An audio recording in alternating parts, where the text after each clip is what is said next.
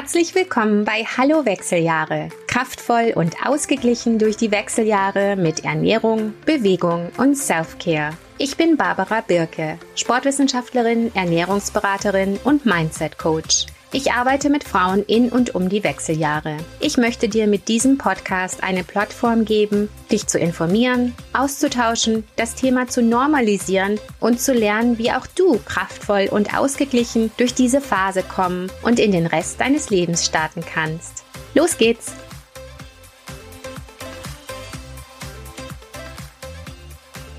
Ihr Lieben, heute habe ich wieder eine spannende Interviewpartnerin und zwar Miriam Stein. Miriam ist Autorin und Journalistin und sie ist eine tolle Frau und eine Kämpferin für uns Frauen in den Wechseljahren in Deutschland. Sie hat außerdem ein tolles Buch geschrieben, das heißt Die gereizte Frau und da geht es um die Wechseljahre. Aber wir werden da gleich ein bisschen mehr drüber sprechen und auch über Miriams tolle Aktivitäten im Bereich Wechseljahre in Deutschland. Also viel Spaß bei diesem tollen Interview.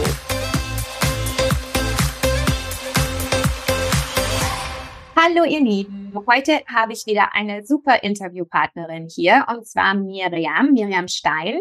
Miriam ist Journalistin und Buchautorin. Und ihr Buch Die gereizte Frau setzt sich offen und direkt mit dem Thema Wechseljahre auseinander und ist super interessant, spannend und ähm, thought-provoking.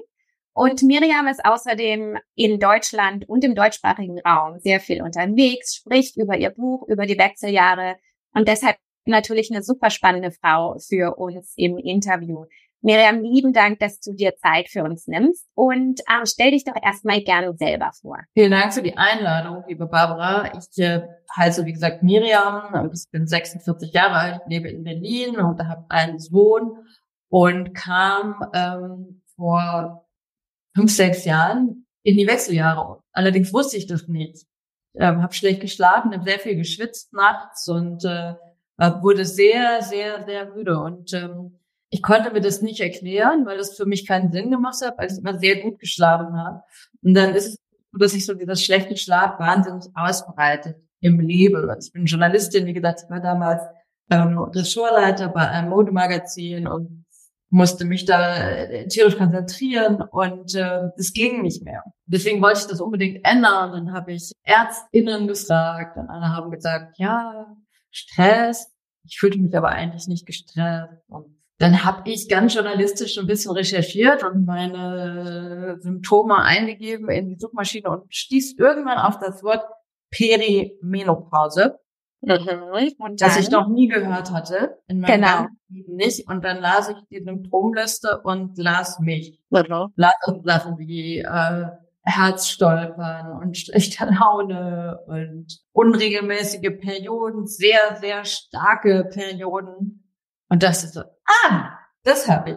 Und das war im Grunde der Anfang des Buchs. Dann bin ich zu meiner Frauenärztin gegangen und habe ihr erzählt, ich glaube, ich bin in den Wechseljahren und kann man da was machen? Und dann guckt sie mich an und sagt, hm, das kann sein, da müssen wir jetzt durch, das ist Natur. Aha. Das ist so spannend, dass du das sagst. Das geht so vielen von meinen Klientinnen ganz genauso, dass man gar nicht weiß, was da eigentlich passiert. Perimenopause ist irgendwie ein Tabuthema, wo keiner drüber redet, was sich ja jetzt Gott sei Dank ändert, auch dank Frauen wie dir. Und dass dann die Ärztinnen auch sagen, naja, da muss man durch, naja, oder, oder dass sie es erstmal abtun, dass es noch gar nicht dazugehört, so ungefähr, ne? Ja, sehr spannend. Und so bist du dann dazu gekommen, das Buch tatsächlich zu recherchieren und zu schreiben. Das war quasi dein, dein Entry Point. Genau, das war der Point. Ich habe dann angefangen zu recherchieren und stellte plötzlich fest, dass da eine unheimliche Rattenschatz dranhängt, dass man das der Schule lernt, dass äh, Ärztinnen das nicht im, Stud im Grundstudium Medizin lernen. Das ist wirklich äh, ein absolutes Tabuthema der Frauengesundheit ist, aber auch gesellschaftlich überhaupt nicht stattfindet.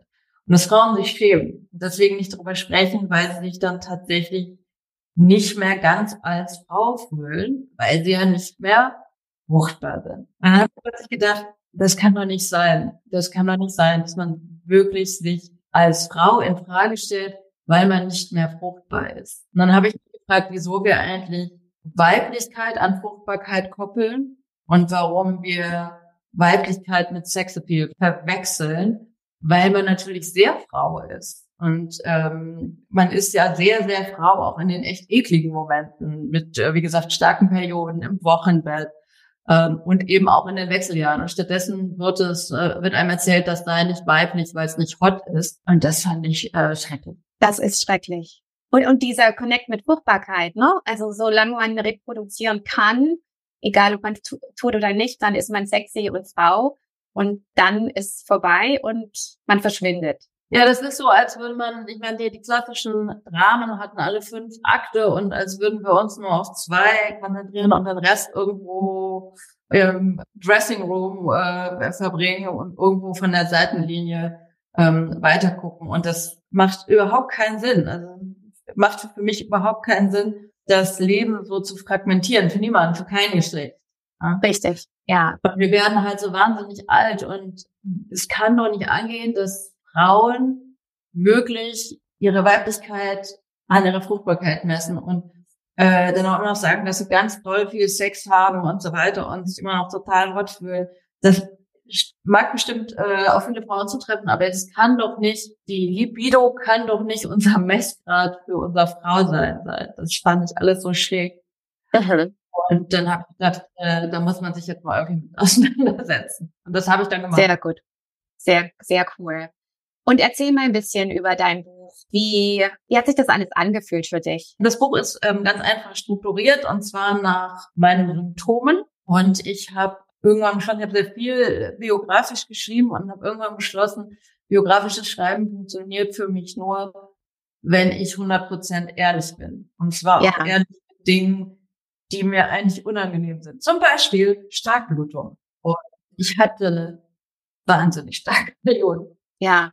Und das finde ich macht dein Buch aber auch so schön. Also, ne, du bist offen, ehrlich und krass in dem Buch. Und das das ist ja auch das, was man als Frau irgendwie, also ich finde es sehr heilsam zu lesen, weil es geht vielen von uns genauso. Und wie du gesagt hast, Scham ist ein großes Thema.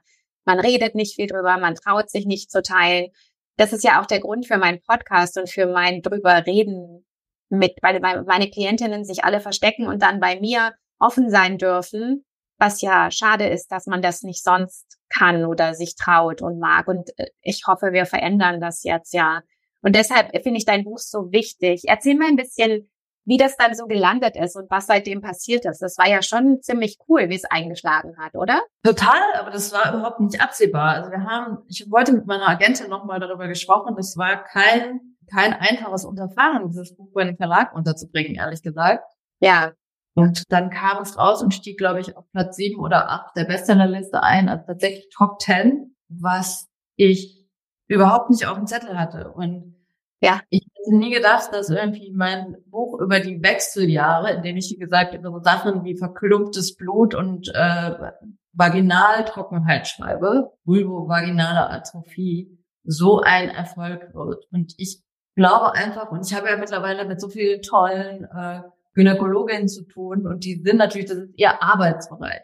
Ja, die sind ja. jeden Tag literally in den Frauen drinne. Ja. Aber das bin ich ja nicht. Und für mich ist das alles, und ich bin auch nicht so aufgewachsen, ich bin auch nicht so eine Frau, die dann im Studium ihre Vulva mit dem Spiegel angeguckt hat, sondern mir ist das eigentlich alles total unangenehm.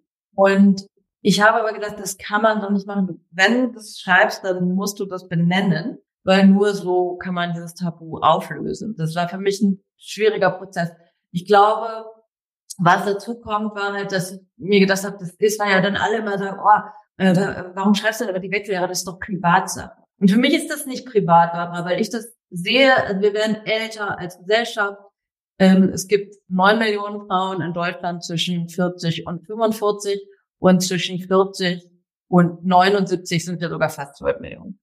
Also insgesamt sehr, sehr viele. Und ich kann mir einfach nicht vorstellen, dass wenn so viele Frauen im Alter sind, dass man mit diesem mit diesem Scham und dem Schweigen tatsächlich weiterkommt. Dazu kommt, ähm, was ich dir erzählt habe von meiner Gynäkologin und was du ja auch von deinen Klienten bestätigt hast, das ist die Regel, nicht die Ausnahme. Und das hat ganz äh, strukturelle Gründe. Wie gesagt, das ist nicht abrechenbar. Eine ähm, Konsultation für die Wechseljahre ist nicht nach deutschem Abrechnungssystem äh, abrechenbar. Das heißt, die Ärztinnen kriegen etwa 16 Euro dafür, dass du kommst und den von deinen Wechseljahren Von den Wechseljahren erzählst, ja. Das ist ja Wahnsinn.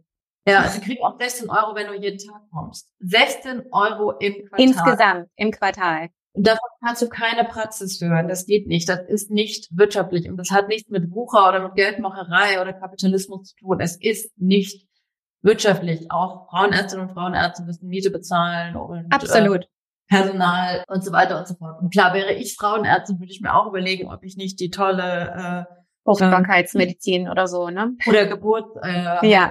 wo ich tatsächlich äh, ein bisschen Asche mitmache. Aber das ist dann ja genau, was du gesagt hast. Es ist ein strukturelles Problem, ne? Dass die Zeit, es wird weggeguckt, es wird verschwiegen.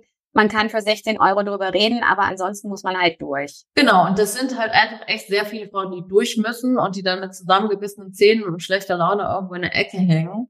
Und äh, wenn du neun Millionen Frauen in Deutschland mit schlechter Laune und äh, Hitzeballungen hast, dann bricht irgendwann ein Teil der Gesellschaft weg, der zum Beispiel in der Care-Arbeit arbeitet oder in der Schule oder in der Dienstleistung. Diese sogenannten Frauenberufe werden ja von Frauen im mittleren Alter gestemmt. Und dann ist diese plötzlich sehr private Angelegenheit Wechseljahre überhaupt nicht mehr privat, sondern sehr öffentlich und sehr relevant und für die Wirtschaft auch noch sehr, sehr teuer. Wir haben dieses Jahr eine neue Studie der Mayo Klinik lesen ja. dürfen. Die kennt ihr vielleicht. Das ist ein sehr renommiertes ähm, Universitätsklinikum, das über mehrere Standorte in den USA verteilt. Und die haben eine konservative Rechnung von 1,8 Milliarden US-Dollar errechnet, die äh, an Schaden der US-Wirtschaft jedes Jahr aufgrund der Wechseljahre entstehen, und zwar durch Frauen, die ähm, krank werden, also sich krank melden.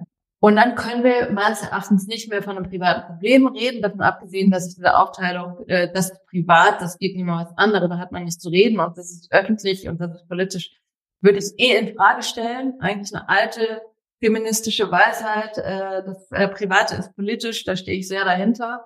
Ja. Und ähm, Deswegen war mir total wichtig, raus damit. Und diese Position gab es tatsächlich in Deutschland so nicht. Mhm. War mir aber in dem Moment ehrlich, gar nicht, ehrlich gesagt gar nicht so klar, weil einfach die großen und wichtigen Bücher über die Wechseljahre, die modernen und zeitgemäßen sind, fast nur von Fachleuten, Fachfrauen geschrieben. Ja. Was, und was ich super finde, und also ohne Sheila Dillis gäbe es auch keine gereizte Frau. Ist so. Ist einfach so.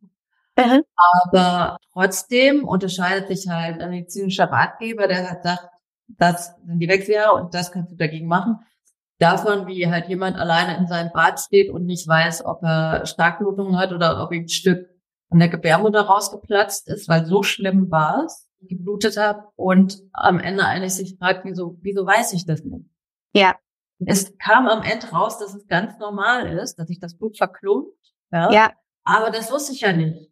Ja, ja, klar. Das ist ja also einfach nur furchteinflößend. Es ist furchteinflößend, es ist eklig, es ist total lästig. Ich habe Freundinnen, die einen Monat lang vor sich hinbluten, die einen Monat lang auf ihre Periode warten und sich aber jeden Tag so fühlen, als würde es minütlich losgehen.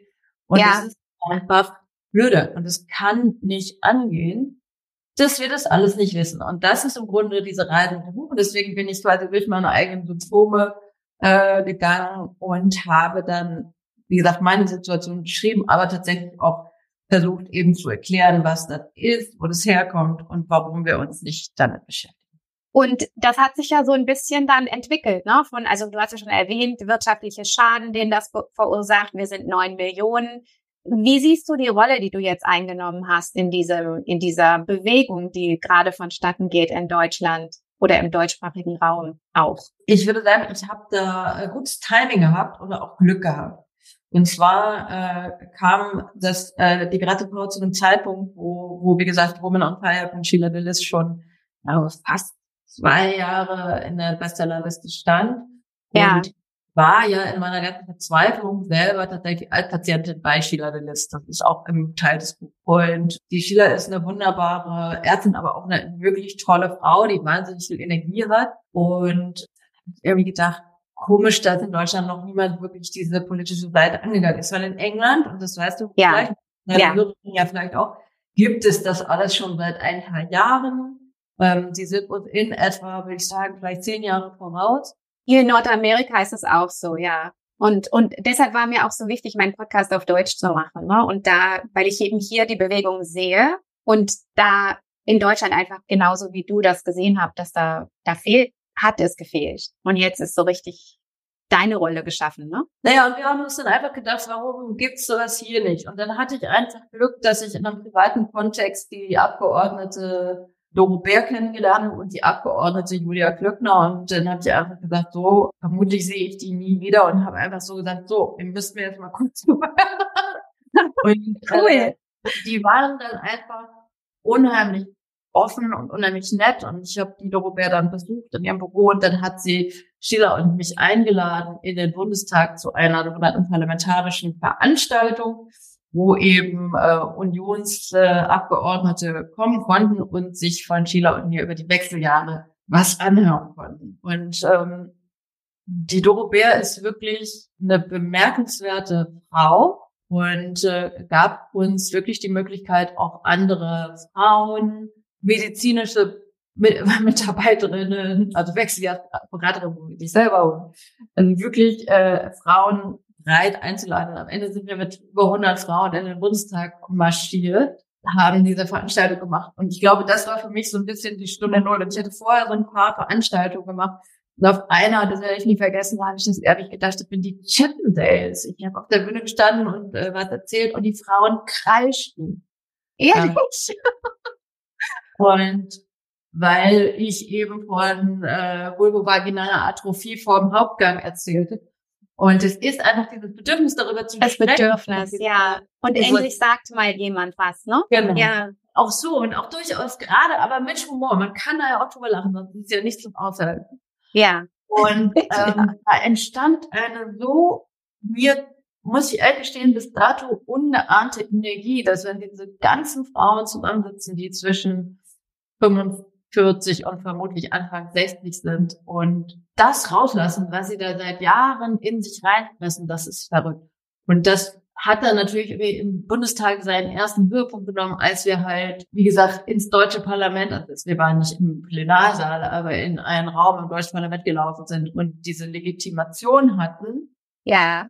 Thema ist wichtig genug, die Frau, äh, die Frauen sind wichtig und wertvoll genug, dass man sie hier anhört. Ich, eigentlich müsste es selbstverständlich sein, das sind unsere Volksvertreterinnen und Vertreter, aber es war echt ein großes Moment. Und ja. Gedacht, okay, erstens haben wir hier eine Welle, da können wir was mitnehmen. Zweitens haben all diese Frauen, und zwar jede einzelne von den neun Millionen, es verdient, dass man ihnen sagt, dass sie wertvoll sind. Und wenn sie dick sind und krank sind und zu Hause und nicht rauskommen, sie sind wertvoll. Wertvoll. Ganz genau. Und das ist so ein bisschen meine Mission geworden. Und dann haben wir äh, ganz entzückend, muss ich sagen, 24 Frauen gefunden, die eben mitkamen. Wir hatten alle T-Shirts an, wir sind neun Millionen und ähm, hatten uns über Instagram gefunden. Und wir sind jetzt im Grunde die Kernfrauen der Wir sind neun Millionen Kampagnen, die cool. sich eben einsetzt, dass Frauengesundheit auch mit Schwerpunkt auf die Wechseljahre auf die Agenda der äh, auf die Gesundheitsagenda der Bundesregierung kommen. Wahnsinn, Wahnsinn. Das ist wirklich so toll und so inspirierend. Danke, dass du da so viel für uns alle tust. Das ist wirklich ganz, ganz toll. Und lass uns mal, oh, sprich.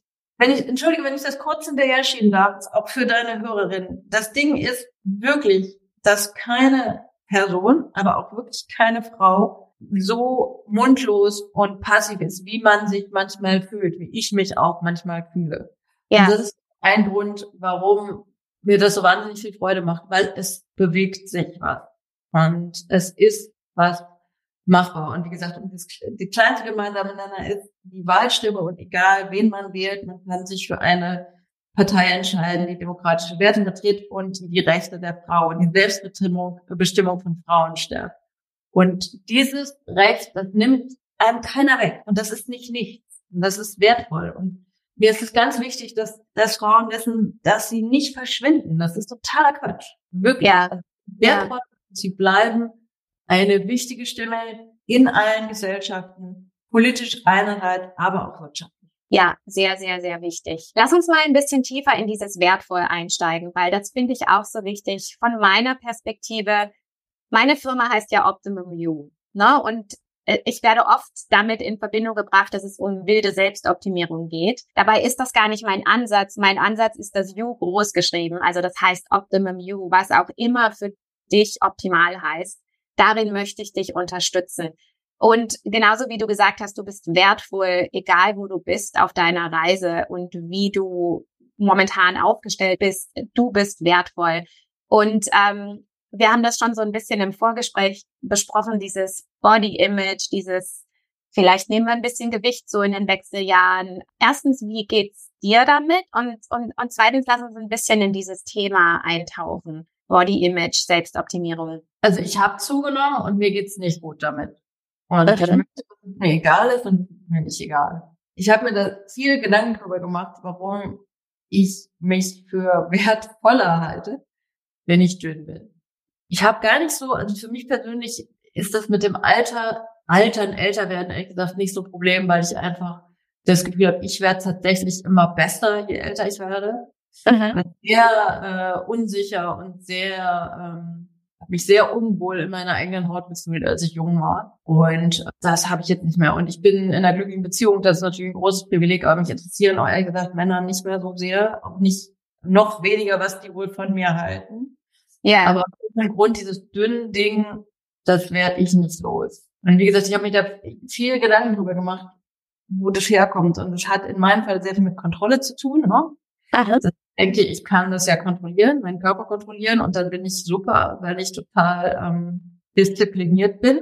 Und ich wünschte, das wäre nicht so. Und ich glaube, diese Selbstoptimierung ich hatte mit äh, Martina Davidson ein interessantes Gespräch darüber, über das Wort Sichtbarkeit und dass sie so das Gefühl hat, dass viele ihrer Community-Mitglieder das überhaupt nicht hören wollen, sichtbar gemacht zu werden. Sie glauben, sichtbar bedeutet, äh, dass man eben auf einer Bühne steht und was erzählt und äh, schöne rote Lippen hat. Und ähm, das ist ja nur der äußere Mantel der Sichtbarkeit. Wie gesagt, mir geht es vielmehr um eine Wertigkeit und die Sichtbarkeit hilft eben dabei, die gesellschaftliche Wertigkeit anzuerkennen. Ja.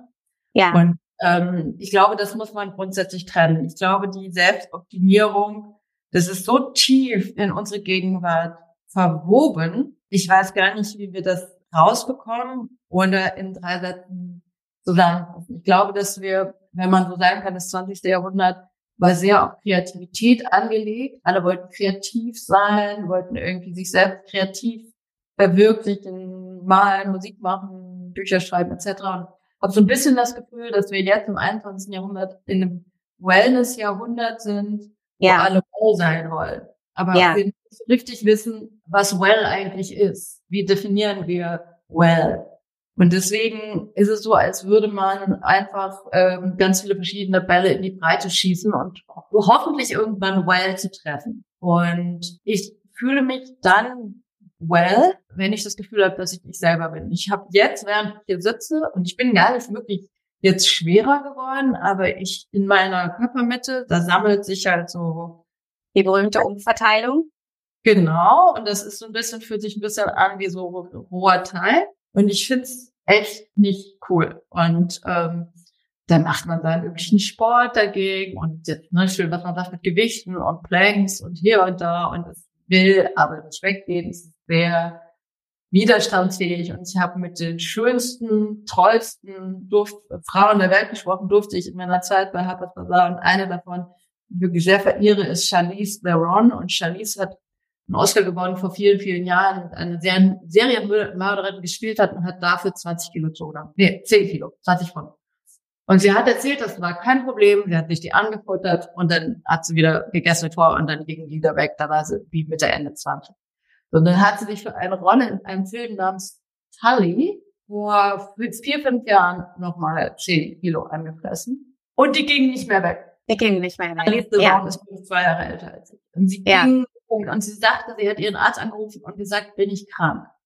Warum geht dieses Gewicht nicht mehr weg? Warum, warum sehe ich immer noch so aus? Ich meine, die Frau macht, die dreht ja Actionfilme. Ja. Ernsthaften Sport und man kann sie auch googeln für die Zeit. Sie war tatsächlich schwerer. Warum geht es nicht weg? Und es ist einfach eine altersbedingte, wie du sagtest, äh, Umlagerung, wahrscheinlich kannst du zu all Umverteilung, ja. Umverteilung, äh, mehr sagen als ich. Was ich damit sagen will, ist, dass die schönsten und besten und erfolgreichsten und ähm, wohlhabendsten diesem Problem auch aufsitzen. Und ich habe da aber keine Antwort drauf. Ich glaube aber wirklich, dass es uns gut tut oder mir gut tut, wenn ich wirklich ganz ehrlich mit mir einfach frage, warum ist das ein Problem? Ja, ja. Warum eigentlich? Warum ist, fühle ich mich besser, wenn ich leichter bin? Und ich glaube, nur im Dialog darüber ja. braucht man vielleicht irgendwann auch einen grünen Zweig. Dialog mit sich selbst und mit anderen, ne, denen es genauso geht. Sehr, sehr, sehr spannend und, und wie vorhin schon sehr offen und sehr ehrlich. Danke, dass du das mit uns teilst. Ich meine, das ist eine Geschichte, die kannst du dir ja vorstellen, ich mit vielen meiner Klientinnen bearbeite, diesen Ansatz, wie gehe ich damit um, was tue ich damit, worum geht's wirklich, dass ich mich selber gut fühle, dass ich mich selber optimal unterstütze mit meiner Ernährung, Bewegung, mit meiner Self-Care. Und ähm, dass ich dann eben dieses Well für mich selber finde, wie du das schon gesagt hast. Aber das ist viel Arbeit und das möchte ich auch gar nicht bagatellisieren. Ich finde es cool, dass du mit uns teilst, dass es dir auch so geht und dass du damit strugglest, obwohl du so emanzipiert und klar und alles bist. Ne? Es ist trotzdem ein Thema, was uns alle irgendwie runterzieht ab und zu. Ich finde auch, ähm, und das würde mich, da würde mich ehrlich gesagt deine Meinung interessieren, die äh, sogenannte Dankbarkeitskultur, die wir auch bestimmt aus guten Gründen etablieren, also ein Dankbarkeitstagebücher führen. Und ich finde das auch, ich benutze diese Sprache ganz bewusst in Social Media und da hilft es mir auch. Mhm. Ich finde aber, und das ist meine Frage, sind wir Frauen nicht viel zu dankbar gerade in beruflicher Hinsicht für alles sind wir nicht so wahnsinnig dankbar. Ist es nicht vielleicht auch gar nicht so gesund, gerade für Self-Care? Das ist ein guter Punkt. Ich glaube, es gibt Teile, wo wir dankbar, vielleicht zu dankbar sind und dann gibt es Teile, wo wir zu wenig dankbar sind. Also ich würde sagen, was unseren Körper anbetrifft, was unser Körper alles kann und tut und macht und übersteht und noch dazu sich dabei um alle anderen kümmert und so weiter, ich finde, da haben wir viel zu wenig Dankbarkeit und viel zu viel Verachtung für die bisschen Speckröllchen oder wenn wir dann mal paar Pickelchen kriegen oder was auch immer. Und dann sind wir aber für andere Dinge viel zu dankbar, beruflich zum Beispiel, wenn uns jemand unterstützt, was wir verdienen, weil wir wertvoll sind, sind wir gleich dankbar und denken, oh, habe ich das wirklich verdient? Also ich glaube, es gibt zwei Linsen, mit denen wir uns angucken. Und die, was uns selber betrifft, da brauchen wir mehr Dankbarkeit.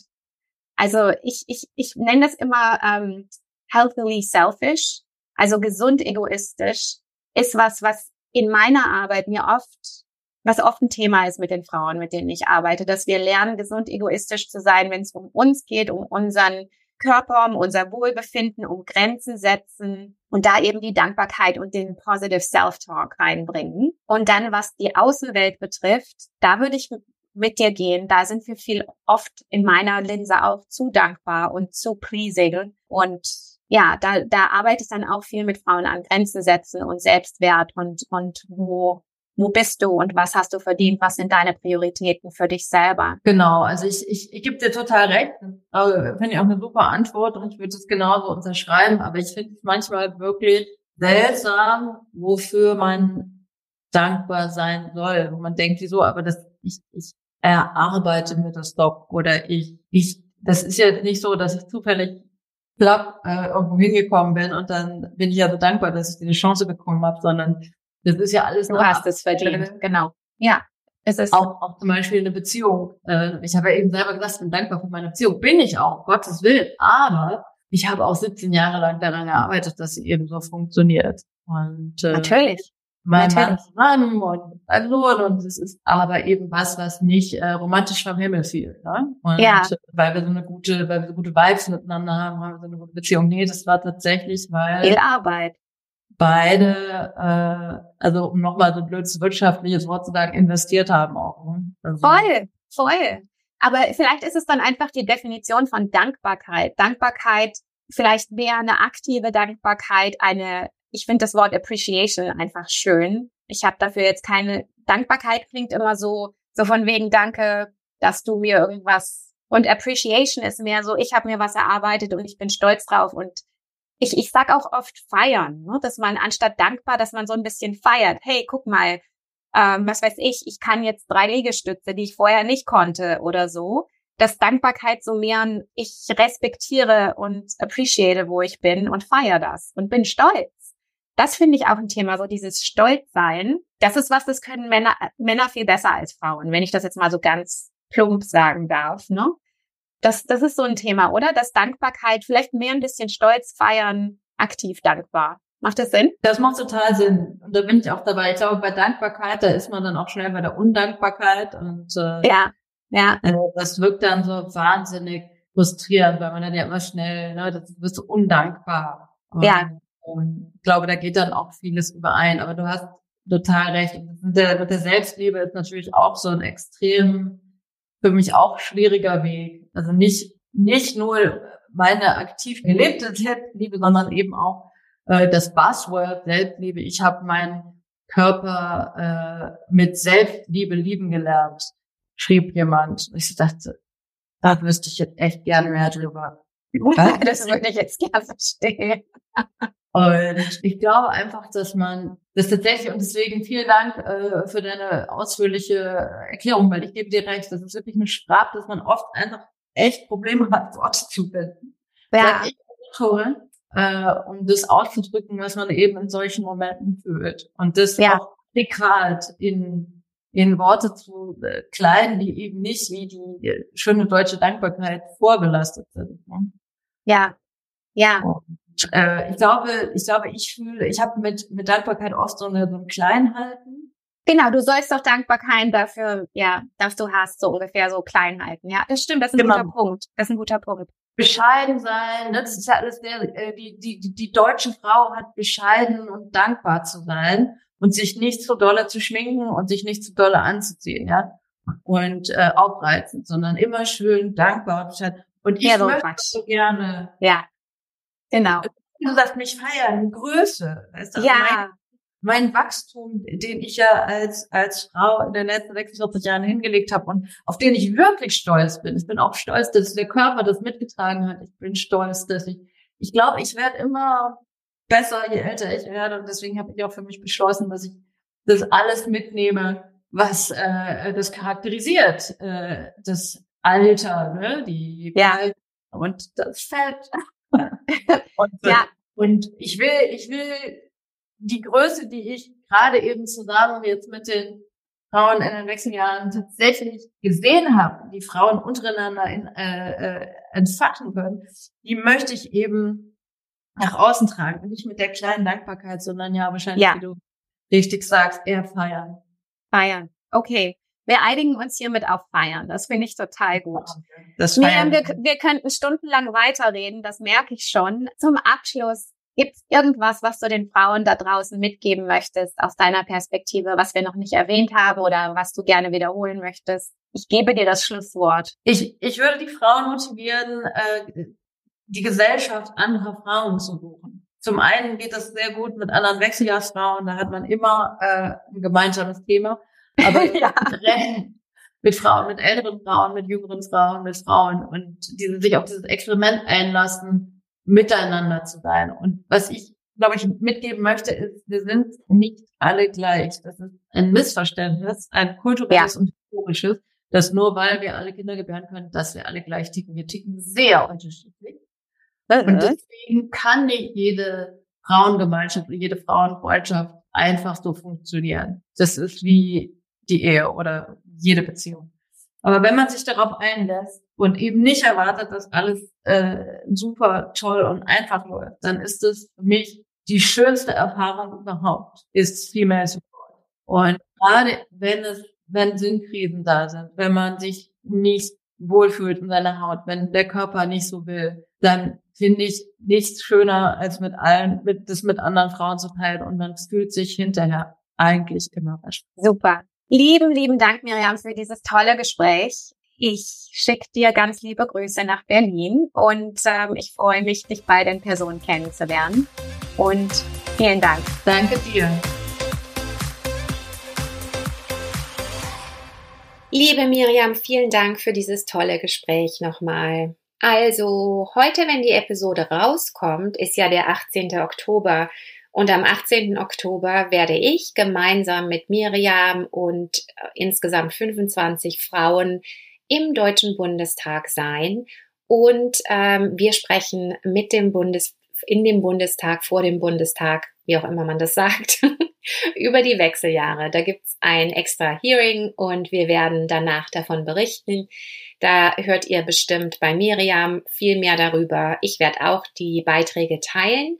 Und in meiner nächsten Episode werde ich euch eine Zusammenfassung geben von meiner Reise, von meinen verschiedenen Events, bei denen ich jetzt in Berlin unterwegs sein werde und auch von diesem Bundestag-Event. Ja, ich freue mich drauf und heute ist dann, wie gesagt, der 18. Oktober und das ist ja World Menopause Day, also heute ist Tag der Wechseljahre. Insofern, ähm, ja, wir sind nicht allein. Wir sind alle zusammen. Wir sind alle in den Wechseljahren. In Deutschland neun Millionen von uns, also ganz schön viel. Und diese Präsenz und diese Anzahl von Frauen gibt uns auch einen ganz schönen Power. Insofern lasst uns schauen, was wir alles erreichen können. Vielen Dank heute fürs Zuhören heute wieder und wir hören uns in zwei Wochen. Liebe Grüße.